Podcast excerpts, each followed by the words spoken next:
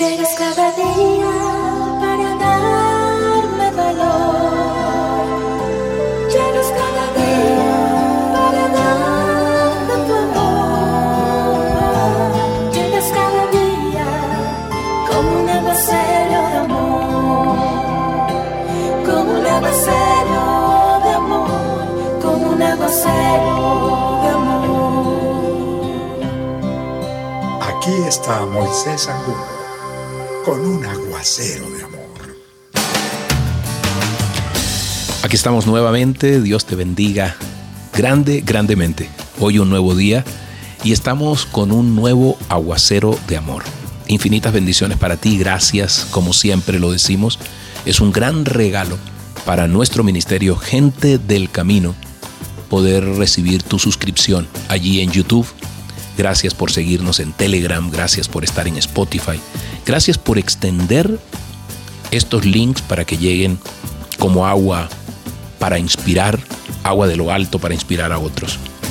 Hoy, imagínate, hoy tal vez Dios nos está llamando a tener cuidado con lo que vamos a hablar hoy, a tener cuidado con la lengua.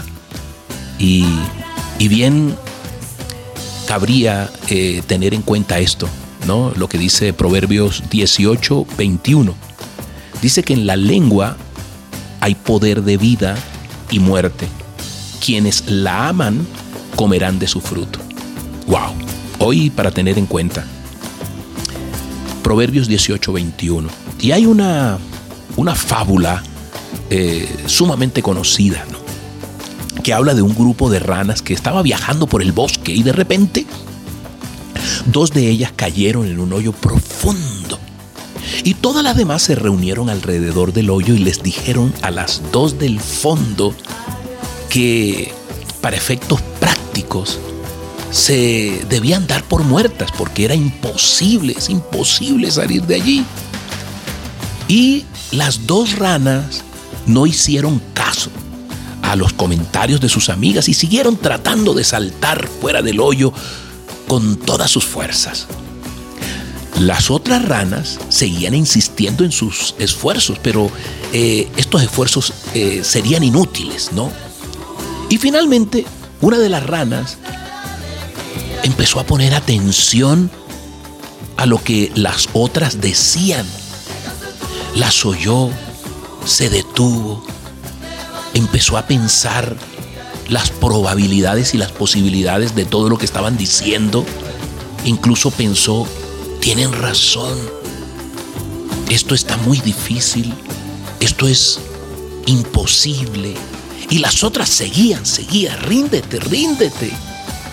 Hasta que hubo un momento donde se quedó absolutamente quieta y se rindió. Ella al poco tiempo se desplomó y murió.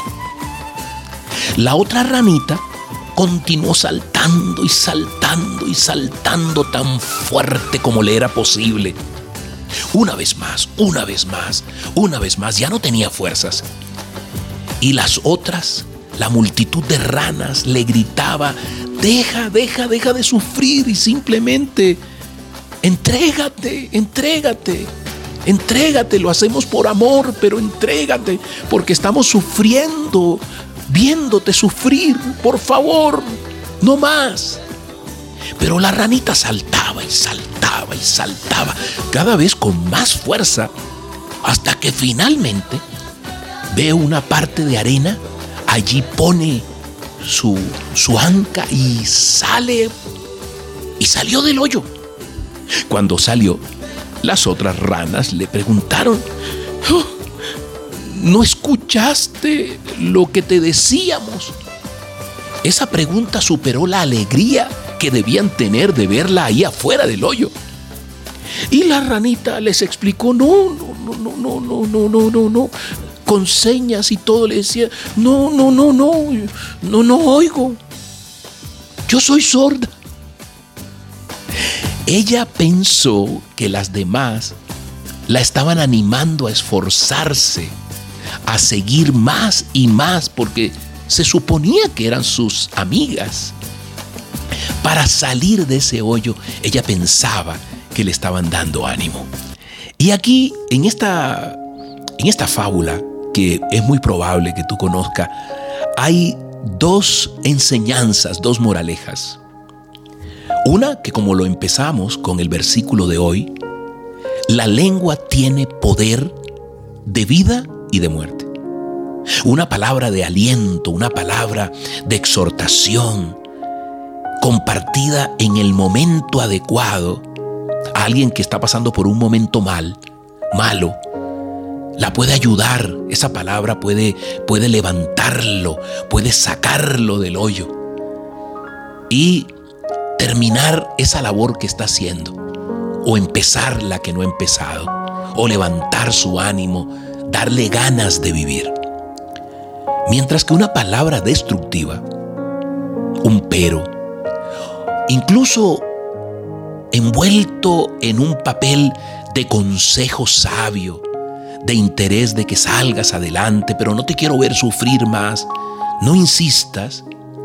Cuando las palabras le roban la esperanza a los demás, le cercenan el espíritu y los invita a no seguir. Y si esa persona está pasando por un tiempo difícil, de seguro que será una palabra de muerte.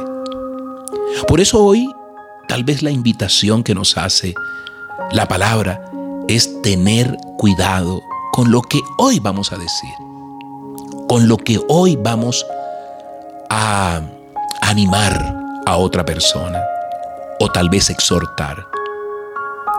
Pero sobre todo, también hoy hay una enseñanza y es tener cuidado con todo lo que escuchamos.